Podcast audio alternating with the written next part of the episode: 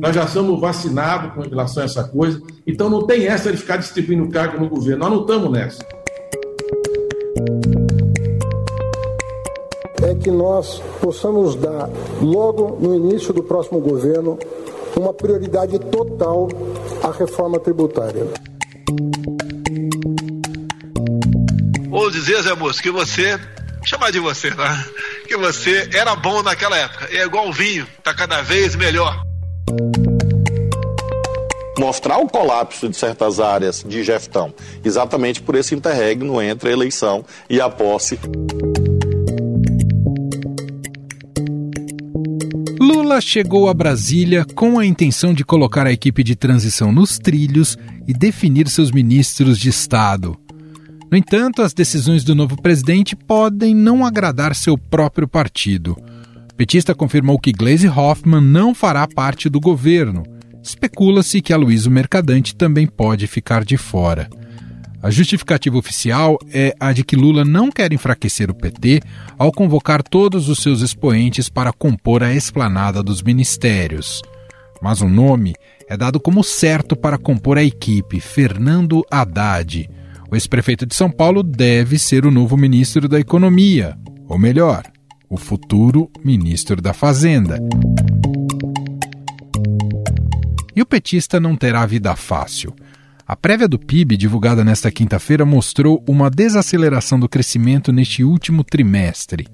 Se em quase todas as pastas há mais especulações do que certezas, a defesa, uma área sempre delicada, já tem um dono e ele é o ex-presidente do TCU, José Múcio Monteiro. O nome é visto com simpatia pelos militares e cumpre uma promessa de Lula de colocar um civil no ministério. Múcio terá a árdua tarefa de despolitizar as Forças Armadas. Conforme reportagem do Estadão, de forma ilegal, militares da ativa das Forças Armadas se engajaram em manifestações antidemocráticas. Oficiais e praças do Exército, da Marinha e da Aeronáutica se incorporaram à vigília do bolsonarismo e têm sido flagrados em atos presenciais no entorno de quartéis. Enquanto isso, Lula ativou o moto turbo e acelerou as negociações com o Congresso para aprovação da PEC da transição, que vai permitir furar o teto de gastos para pagar programas sociais. A sinalização veio com apoio à reeleição do deputado Arthur Lira à presidência da Câmara dos Deputados. Quem não gostou dessa aproximação, evidentemente, foi Jair Bolsonaro, que mandou suspender o pagamento do orçamento secreto, que foi utilizado por Lira para angariar votos. Na prática, a decisão do presidente inviabiliza o parlamentar a cumprir o prometido a seus pares.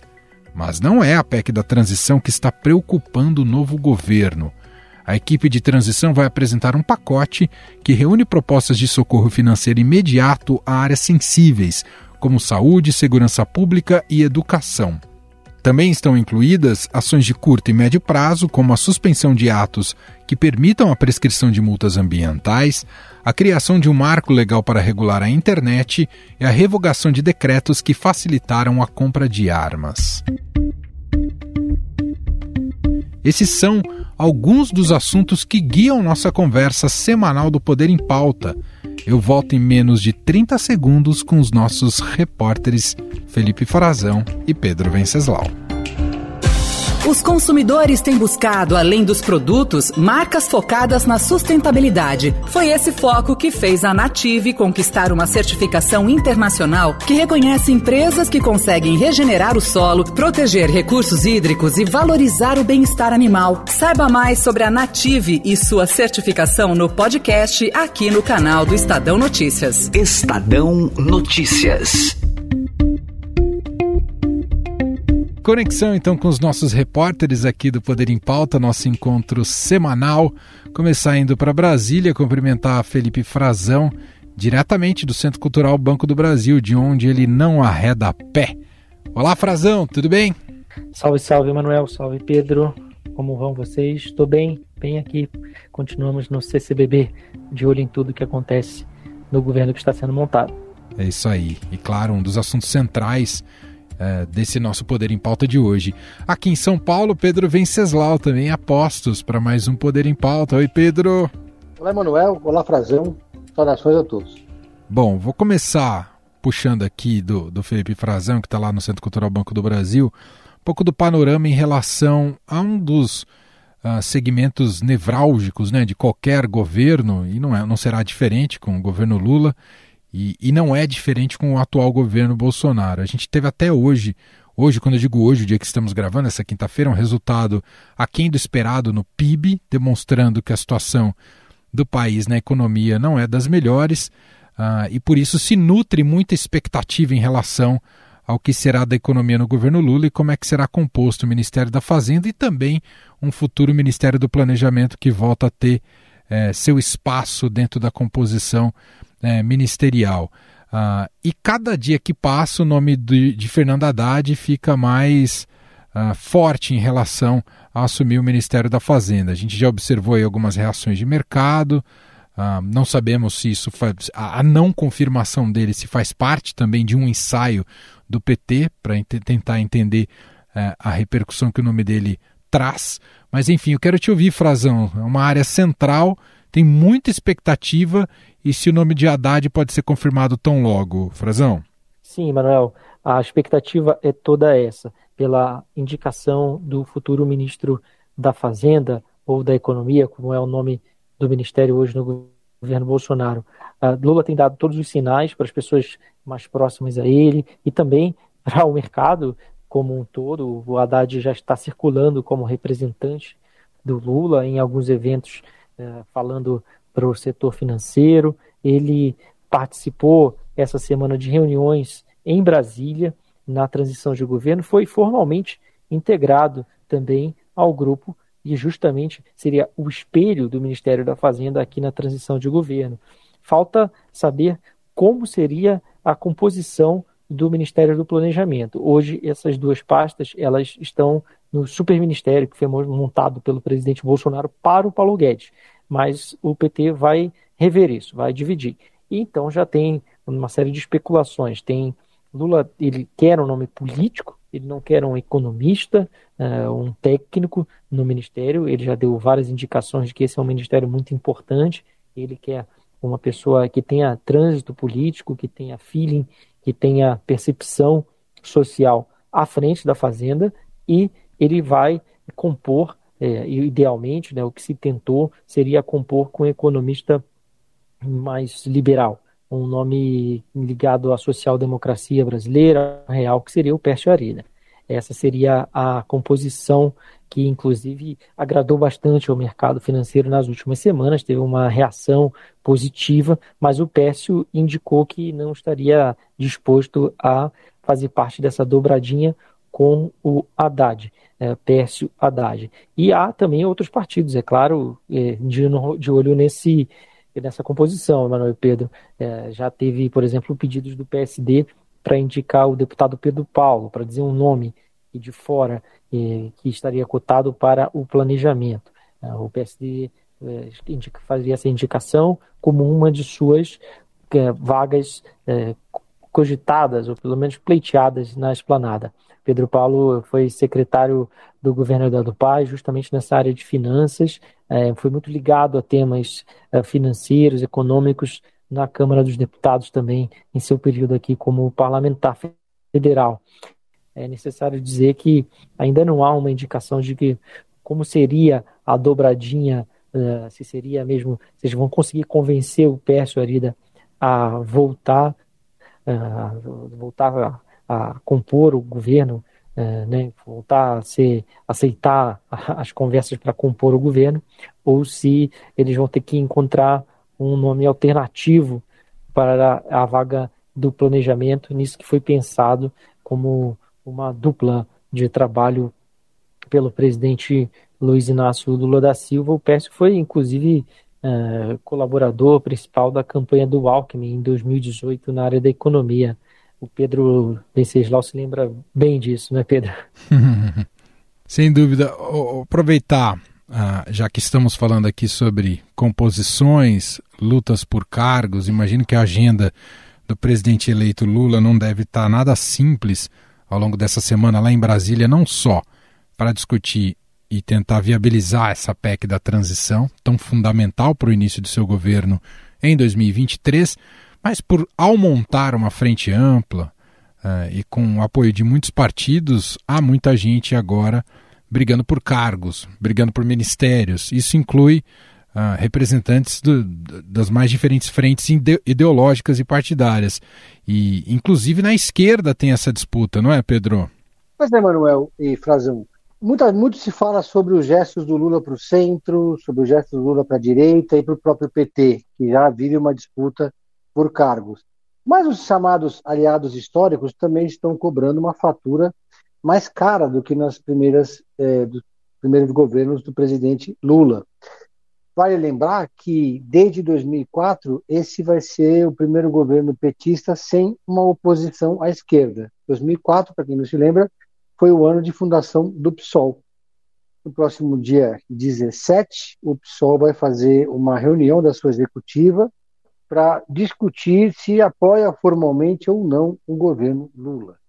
O PSOL é um partido, assim como o PT dos anos, sei lá, 80, 90, com muitas correntes, com muitas divisões internas, com uma ala mais radical à esquerda, mas já há uma maioria porque esse grupo do Guilherme Boulos, aliado ao Ivan Valente, aliado ao Juliano Medeiros, eles formaram uma maioria no PSOL, então eles vão provavelmente anunciar no próximo dia 17 o apoio formal ao presidente Lula. Mas não existe almoço grátis, então o PSOL também está cobrando espaço no governo Lula. Né? É uma cobrança que você jamais vai ouvir algum dirigente do PSOL falando em on, como a gente diz no jornalismo. Né? Ah, o Lula sinalizou que ofereceria para o PSOL o cargo do Ministério dos Povos Indígenas para Sônia Guajajara, que foi eleita deputada federal.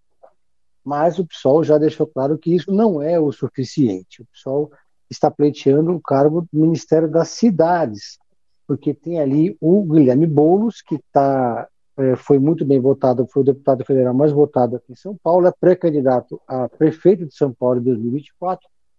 E esse é um cargo de muita força, de muita capilaridade. Mas o PSB, só que aí de forma mais escancarada e mais formal e até oficial, a bancada do PSB tirou uma posição sobre isso, está reivindicando o Ministério das Cidades para o Márcio França, que foi é, governador de São Paulo e apoiador do Lula e abriu mão de ser candidato a governador, entrou numa candidatura a senador, que foi derrotada, e, tá, e o PSB está pleiteando essa vaga. Vale lembrar que o Ministério das Cidades é um cargo que sempre é muito disputado pelos partidos do Centrão, porque é um cargo que tem muito dinheiro, muita verba, muita interlocução com os prefeitos, muita capilaridade, é um cargo politicamente muito forte. Não por acaso, Gilberto Kassab foi ministro das cidades do governo Dilma. No governo Michel Temer, foi o presidente do PSDB, Bruno Araújo, que foi o ministro das cidades. Então, também há uma pressão e uma pressão natural, na verdade, de partido do centro, do centrão, até do próprio PSD, para ocupar esse cargo. Então, o Lula está numa encruzilhada. Né? O PCdoB, que também é um aliado histórico, tem uma lealdade que o Lula reconhece, que vem desde 1989, é, e ocupou cargos mais laterais nos primeiros governos petistas, o Ministério dos Esportes, por exemplo, né? É, com Orlando Silva, com Agnello Queiroz, Agora o PCdoB está reivindicando um cargo mais robusto, que é o Ministério da Cultura ou o Ministério da Ciência e Tecnologia, onde o partido tem uma atuação forte na militância.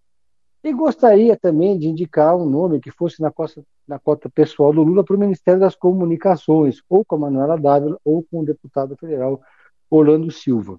Por falar na esquerda, queria te ouvir, e eu sei que foi uma apuração sua, frasão sua e de Beatriz Bula, que está aí, inclusive, em Brasília, uh, de que Gleisi Hoffmann e Aloysio Mercadantes, que são figuras centrais nessa transição de governo e foram também ao longo de todo o processo eleitoral da eleição de Lula, não farão parte do governo. É isso mesmo? Está confirmado, Frazão? No caso da Gleisi, sim, Emanuel. Acabou de acontecer uma reunião aqui no Centro Cultural do Banco do Brasil. Lula e Gleisi saíram dessa reunião juntos e dessa reunião participaram somente parlamentares do PT. No fim dessa reunião, a Glaze disse que a reunião foi boa e que era necessário também discutir alguns assuntos com o PT, assim como eles vêm conversando com os demais partidos. Essas reuniões têm discutido principalmente a participação desses partidos no governo, é claro, os espaços que cada um vai ter, como o Pedro estava comentando. O Lula falou nessa reunião que ele não quer ver o PT esvaziado, enfraquecido. Esse é o discurso, a justificativa dele, para que a Glaze não participe do governo, ao menos na arrancada do governo, nos primeiros anos, nos primeiros meses, quem sabe. A Glaze é uma peça-chave do PT, ela é a presidente com o apoio do Lula, há muita resistência a ela no próprio partido e na bancada do, de parlamentares do PT, mas o Lula sempre bancou e empoderou a Glaze, manteve a Glaze à frente do partido, ele quase que é, forçou a, a Glaze a reeleição dela com o apoio dela, dele na última disputa interna.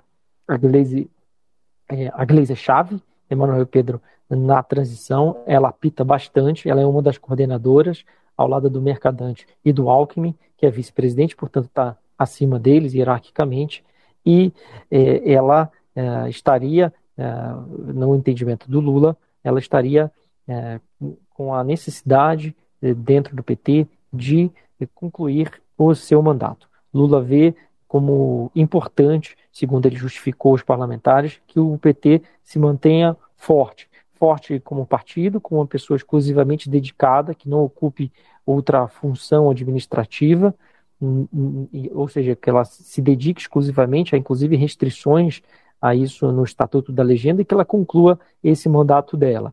O, o cotado para disputar pela CNB, que é uma das correntes majoritárias do partido, uh, seria o Márcio Macedo, tesoureiro da campanha do Lula. O Márcio Macedo também estava nessa reunião e saiu da reunião dizendo que não há, por enquanto, por que se preocupar com isso agora, que isso não vai ser discutido. E justamente mais um sinal de que a Gleisi ficará à frente do PT e não terá um ministério no governo e vai continuar como deputada federal, que ela já é. No caso do Mercadante, é, ele ainda vai ser discutido. O Lula não deu nenhum sinal aos petistas nessa reunião sobre a situação dele. Ele já foi cogitado por alguns ministérios, Pedro e Emanuel, mas, embora também não deva é, compor no primeiro desenho, no desenho que está na cabeça do Lula, uh, não, não, não iria compor o primeiro escalão, ele estaria na frente da Fundação Perseu Abramo, que é um braço do PT, mas ele poderia ter, em contrapartida, um cargo no governo, ao contrário da Glaze. Seria um cargo que o Lula poderia sacar ou bolar para ter um cargo influente, para demonstrar maior relevância, importância para o mercadante que tem coordenado os grupos técnicos da transição e poderia ser no Palácio do Planalto, na assessoria direta do Lula ou algum outro espaço que tenha uh, alguma relevância e que o deixe aqui em Brasília também. Isso a se confirmar. E, e o PT, só para uh, confirmar mais uma informação importante e complementar um pouco do que o Pedro estava falando, a disputa não é só por espaços na própria esquerda, além de ter gente do PT sobre esse, que, pleiteando esses mesmos cargos que, que, o Pedro falava agora, a Advocacia Geral da União, Controladoria Geral da União, Ministério da Justiça, por causa dessa, dessa disputa na própria esquerda e da necessidade de ceder espaços para centro-direita, o PT decidiu fazer uma reunião do Diretório Nacional no dia 8 de dezembro, e nessa reunião eles vão formalizar, convidaram o Lula e vão formalizar as áreas em que o partido quer fazer indicações, quer fazer as suas contribuições. Por falar em politicamente e em condução, Pedro Venceslau, com essa volta do Lula a Brasília, não só as articulações aí justamente para montagem ministerial e também para o andamento da PEC da transição, Lula está preocupado com a sua governabilidade a partir de 2023 isso diz respeito a apoio, base de apoio considerável no Congresso Nacional, especialmente na Câmara dos Deputados. Lula sabe bem da importância disso, né, pela sua experiência à frente do país e também daquilo que da experiência negativa enfrentada por Dilma Rousseff. Uh, e o PT nessa semana uh, confirmou seu apoio à reeleição de Arthur Lira à frente da Câmara dos Deputados. Arthur Lira, que foi forte defensor de Bolsonaro ao longo do governo Bolsonaro, demonstrando que o governismo é o que conta ah, na hora H. Queria te ouvir um pouco sobre este aspecto e também sobre a reação do Bolsonaro, Pedro, que de imediato, Bolsonaro que segue hiper silencioso em termos de compromissos públicos e de pronunciamentos à imprensa, mas reagiu e já mandou fechar a torneira do orçamento secreto ainda neste ano. Né? Então Arthur Lira não conseguiria apagar ali a sua base parlamentar com emendas do orçamento secreto. Pedro.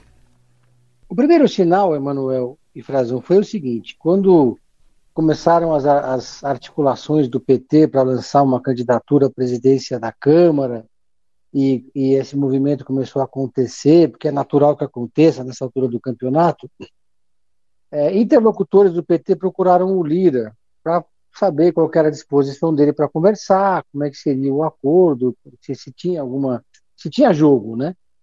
E o Lula e de, clara, de cara o Lira deixou claro o seguinte: eu só converso com o Lula, eu não converso com interlocutores.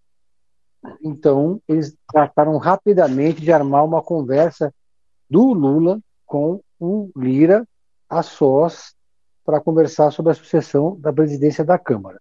A, a, segundo os relatos dos aliados, etc., foi uma conversa conceitual, mas a gente já imagina que de conceitual não tenha nada. Foi uma conversa muito pragmática. Né?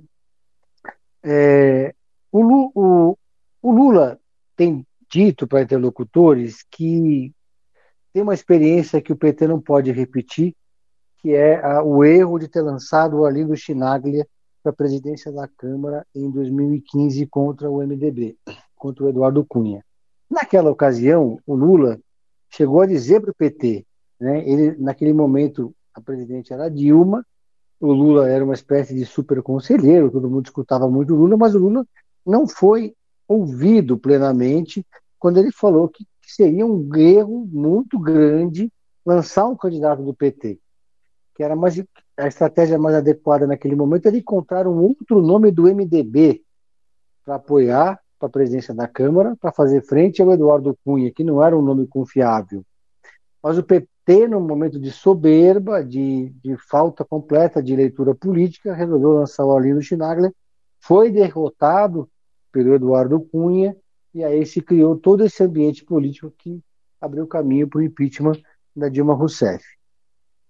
Pois bem, dito isso, o Lula, é, muita gente no PT, no campo da esquerda, nas redes sociais, vocês devem ter visto isso, questionam: nossa, o PT está abrindo caminho para um golpista, um novo Michel Temer. Nada disso. A leitura do PT e do próprio Lula, que alguém que se, se tem alguém que conhece política, o Lula, é oposta a isso, né? É, o próprio é, Fernando Henrique Cardoso lembra dos momentos no livro dele, que ele, os acordos que foram feitos para a governabilidade da Câmara, que eram acordos muito programáticos, muito práticos, né, com votos contadinhos ali para você ter a, a, a, governabilidade. Então o PT fez essa conta. Seria um erro lançar um candidato, seria um erro não apoiar o Lira, e o Lira mudou de posição rapidamente. É, não há nesse, pelo menos nos primeiros dois anos, que é o mandato do Lira, na avaliação do PT, o risco de que alguém vai querer pedir o impeachment do Lula, que seria um, uma coisa meio insana, e o PT fechou. O, o, o Frazão, eu queria te ouvir também ainda sobre escolhas ministeriais. Tem uma que já está confirmada, a primeira confirmada. Ex-presidente do TCU, José Múcio Monteiro, assume o Ministério da Defesa. Um civil volta a ocupar a pasta da Defesa a partir agora de janeiro né, de 2023 no governo Lula. Ah, como é que esse nome caiu entre os militares e se tem essa capacidade de a longo prazo, vou usar o termo des, desbol, é, é, despolitizar, eu ia falar desbolsonarizar, mas despolitizar a, as Forças Armadas, é, legado deixado pelo Bolsonaro, que ainda a gente sente nas ruas e nesses protestos, Frazão. O Múcio é o escolhido, Emanuel Pedro, ele foi convidado, já consentiu, aceitou, está feliz da vida, está cuidando das, das parte burocrática para poder assumir o ministério, para poder ter o anúncio na semana que vem. Uh, ele é um político de direita, ele não é um político de esquerda. Ele fez eh, longa carreira parlamentar, depois foi indicado para o Tribunal de Contas da União, e ele é um, tem um perfil que é bem visto por militares. Inclusive, o vice-presidente Hamilton Mourão já o elogiou publicamente. Uh, os militares queriam alguém que tivesse alguma experiência institucional que, que eles queriam dizer com isso? Alguma pessoa que pudesse simbolizar também uma carreira de Estado ou uma experiência em outro poder da República, que pudesse ajudar nesse amplo diálogo de alto nível entre as Forças Armadas, o Executivo, o Legislativo, o Judiciário. Eles veem um momento do Brasil como muito conflituoso. E nesse cenário, eles apontaram, por exemplo, que poderia ser um embaixador, que é uma carreira de Estado, né, um diplomata de carreira, uma carreira muito similar à dos militares. Só que as experiências anteriores eh, não foram boas. Eles não consideram tanto José Viegas, que saiu eh, do governo Lula, eh, foi ministro da Defesa e teve embate com o comando do Exército, e o, o, tanto ele quanto o Celso Amorim, que foi chanceler e ministro da Defesa no governo Dilma, eles acham que eles têm um viés muito partidário, tiveram um viés muito à esquerda no comando do ministério. Então, voltaram as conversas para talvez alguém com passagem pelo Supremo Tribunal Federal. Aí vem, volta o nome do ministro Nelson Jobim, ex-ministro, ex-presidente do Supremo, que já foi ministro da Defesa. Jobim eh, não aceitou, Jobim chegou a ser sondado, não aceitou, indicou que não, não gostaria nesse momento, que queria ser procurado e conversar com o próprio Lula sobre isso.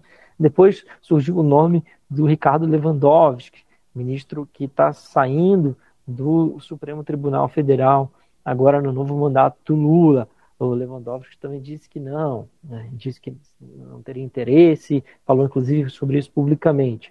E aí se chegou ao Múcio, que é, ele andou aqui nos primeiros dias da transição de governo, frequentando, ele foi ministro do governo uh, Lula também, e é amigo do Lula, tem uma excelente relação com ele, embora seja uma pessoa de direita, seja um político né, que tenha feito carreira à direita no Nordeste. E, e, inclusive bem visto pelo Bolsonaro. Chegou a ser elogiado publicamente. O Bolsonaro disse que era apaixonado por ele, o convidou também a participar do governo, do governo dele. E o Múcio estava aqui na transição, conversando, e pela experiência dele como ministro, como parlamentar, já tinha relações com militares uh, do passado e como como ministro do Tribunal de Contas da União também. Ele presidiu o Tribunal de Contas da União que é um órgão que acaba se relacionando, julgando uh, todas as áreas do governo. Né? Então, ele obrigatoriamente tem relação com militares, ele teve foi, um relacionamento, porque ele também julga, analisa, o tribunal uh, verifica os gastos, as despesas dos militares, são programas estratégicos que demandam muitos recursos, bilionários, inclusive os principais, todos os principais foram criados no governo Lula no governo do Lula e depois no governo da Dilma Rousseff, contratos, projetos estratégicos das três Forças Armadas. Isso é sempre lembrado pelos generais mais próximos do Lula como um sinal de que Lula não tem problemas com as Forças Armadas. O problema se dá com a politização que você falava, Emanuel. Se o Múcio vai ser capaz de mudar isso, é mais complicado, porque eles veem esse, esse problema como algo que está se arraigando, isso fica muito evidente nas manifestações que nós estamos flagrando, a gente flagrou essa semana o Estadão e outros veículos de imprensa de militares da ativa, não só de praças de baixa patente, como de oficiais também, oficial, oficiais que tra trabalham no GSI, no Gabinete de Segurança Institucional, com o ministro Augusto Heleno, fazendo manifestações dizendo que não vai bater continência para ladrão, se referindo ao Lula, que não aceita, uh, não reconhece a eleição do Lula, outros dizendo, um sargento da Marinha dizendo que petista tinha que ser executado, tinha que dar tiro na cabeça e participando das manifestações na frente dos quartéis. A situação é mais complexa, né? Porque desde que não houve punição do Eduardo Pazuello, o general que foi ministro da Saúde, participou de um ato político do lado do Bolsonaro, a coisa até gringolou um pouco. E esse bolsonarismo, a bolsonarização, que muitos especialistas em segurança já apontavam como um risco, acaba se tornando mais evidente nesses momentos de campanha eleitoral e de contestação do resultado. É, o Múcio vai ter essa missão à frente do Ministério e o Lula quer indicar os ministros, uh, os antigos ministros né, da, do Exército, da Marinha e da Aeronáutica, que são, desde a criação do Ministério da Defesa, comandantes das forças, ele quer indicar uh, também rapidamente, vem sendo aconselhado, e a orientação a primeira, né, a principal uh, linha, o principal critério que vem sendo estabelecido foi o que o Lula usou no passado e vem sendo aconselhado a repeti-lo, é indicar o comandante mais antigo. O Pedro Venceslau, para a gente fechar aqui o nosso Poder em Pauta de hoje, uma das notícias mais comentadas na semana, estamos em plena Copa do Mundo. Aliás, um parênteses aqui, o Pedro é o maior especialista em bolões que eu conheço do jornalismo brasileiro. E, mas para além disso, eh, a notícia da semana foi eh, o Eduardo, o deputado Eduardo Bolsonaro, filho do presidente, flagrado no estádio 974 lá em Doha, no Catar, durante o jogo do Brasil torcendo pela seleção brasileira, enquanto muitos dos apoiadores de Bolsonaro estão tomando chuva em frente a quartéis.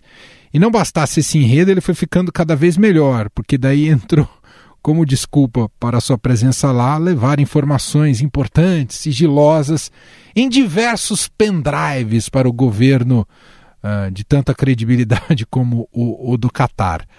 Pedro Venceslau, o saldo do Bananinha Tour nesta semana, Pedro Venceslau. Teve, inclusive, uma, um atrito familiar, né, Manuel Brasil? Teve um post do, do Carlos Bolsonaro, que meio enigmático, como todos os posts dele, naquela linha meio Tonho, Tonho da Lua, mas deixando assim, ó, eu dormi aqui com meu pai, você, né? Tipo assim, todo mundo questionou essa viagem do, do do Eduardo Bolsonaro. Ele, ele foi para o Catar e, segundo todos os relatos, ficou num, num, camarote VIP, com comida da primeira qualidade, bebendo bebida alcoólica da melhor qualidade também, curtindo a Copa, mas a justificativa dele de que levou os pendrives para denunciar a situação do Brasil, seja ela qual for, não pegou, né? não colou. Isso pegou muito mal no campo da direita, porque esse esse campo só reage quando, quando eles percebem que tem reações nas, nas redes sociais, no WhatsApp, no Instagram, dentro do universo deles. E o universo deles reagiu muito mal. Né? Uh, os militantes, os seguidores do Bolsonaro reagiram muito mal a essa imagem do Eduardo Bolsonaro curtindo a Copa do Mundo no Catar. Por isso, e só por isso, ele fez esse vídeo com essa eh, desculpa esfarrapada de que gravou um monte de mensagem ali no, no, no pendrive e levou é como se, não, como se não existisse nuvem, um e-mail, sei lá, né? Agora, o fato é que, é, diante desse cenário todo, o bolsonarismo ficou meio atônito, não soube como reagir. Os aliados todos ficaram meio atônitos. Aí geraram várias, isso gerou várias crises entre, por exemplo, a Carla Zambelli e o próprio Eduardo Bolsonaro, a Carla Zambelli e o presidente, isso daí deixou todo mundo muito preocupado com a reação e com a repercussão dessa viagem do Eduardo Bolsonaro, porque, por exemplo, ninguém sabia dizer se ele foi pela Câmara, numa viagem oficial, quem pagou a viagem dele, e aí começaram a surgir notícias nas redes sociais de que ele teria viajado a convite de um empresário, foi no jatinho de um empresário, e aí as pessoas começaram a se perguntar, claro, de fato, como que o Eduardo Bolsonaro, uma figura conhecida como ele é, iria embarcar no, no aeroporto de, de, de, Guarulhos, lá em Cumbica, naquela área toda, sem que ninguém reconhecesse ele embarcando para uma viagem para o Catar. É complicado, né? O próprio pai, o Eduardo Bolsonaro, o Jair Bolsonaro, quando era deputado, e o filho também, ele pelo Rio e o filho por São Paulo, já deu broncas no filho, porque ele deixou de votar em votações importantes, porque estava indo surfar ou fazer outras coisas. E aí é, gerou-se toda essa crise nesse movimento todo dessas pessoas que estão em frente aos quartéis tomando chuva. E as pessoas ficam se perguntando por que essas pessoas estão tomando chuva, né? E enquanto ele está lá na Copa do Mundo do Catar. E a grande questão que os sociólogos todos se perguntam hoje é até quando essas pessoas vão ficar na frente dos quartéis, né? E aparentemente há uma disposição de permanecer por muito tempo nisso, né, Mano? É, Vamos seguir acompanhando também essa disposição dos mais radicais. No último programa, a gente gravou num dia de jogo da seleção brasileira. Ah, então não foi possível falar nada sobre o, o jogo, porque atrapalhou justamente que é bem, bem, bem durante, um, foi um pouco antes do início da partida. Nessa sexta-feira, dia que você está ouvindo o podcast, o Brasil joga contra Camarões, fecha sua participação na primeira fase às 4 horas da tarde. Então dessa vez dá para pegar aqui o palpite dos nossos comentaristas do Poder em Pauta para a gente fechar a edição de hoje. Uh, vou começar pelo rei dos bolões, Pedro Venceslau, que não erra nenhuma. Pedro, Brasil e Camarões amanhã, Pedro. 1x0 Brasil, Emanuel. na chincha. Posso acreditar que isso é um palpite de bolão ou um palpite só pro podcast? É palpite de bolão e do podcast, ah. eu mesmo. Eu, eu, eu tô levando a sério o bolão porque eu, eu, me deixaram sonhar com um bicampeonato do bolão depois de 2018, né? Muito bom. Felipe Frazão, não sei se você está participando de bolão aí em Brasília, mas me conta seu resultado para Brasil e Camarões. Eu vou com um placar um pouco mais elástico. 3 a 1 para o Brasil, com dois gols do Pedro, Xará, do Venceslau. Ah, boa! Amanhã teremos muito provavelmente flamenguistas jogando. E agora entendi o palpite do, do Frazão. É arriscado meu palpite. Eu, eu aposto não só no placar, como na escalação do Pedro. E de quebra também vamos colocar do Everton Ribeiro. É... Afinal, os, os, jogadores que atuam no Brasil precisam jogar também, né? Foram só a passeio, como o Daniel Alves. Tô de dá, né? acordo. Né? Tô de acordo. Caríssimos, vou liberá-los. Frazão, boa jornada aí no Centro Cultural Banco do Brasil. Obrigado, até semana que vem. Obrigado. Até lá, estamos aqui enfiados em todos os trâmites, todos os cantinhos, tentando escutar um pouco dos detalhes dessa transição. E tem todas as atenções do país, é claro, depois da Copa do Mundo. Verdade. Tchau, tchau. Tchau. Obrigado, Pedro Venceslau. Até semana que vem. Até semana que vem e aqui tentando ressignificar a camisa do Brasil, porque a Copa é muito maior do que tudo isso.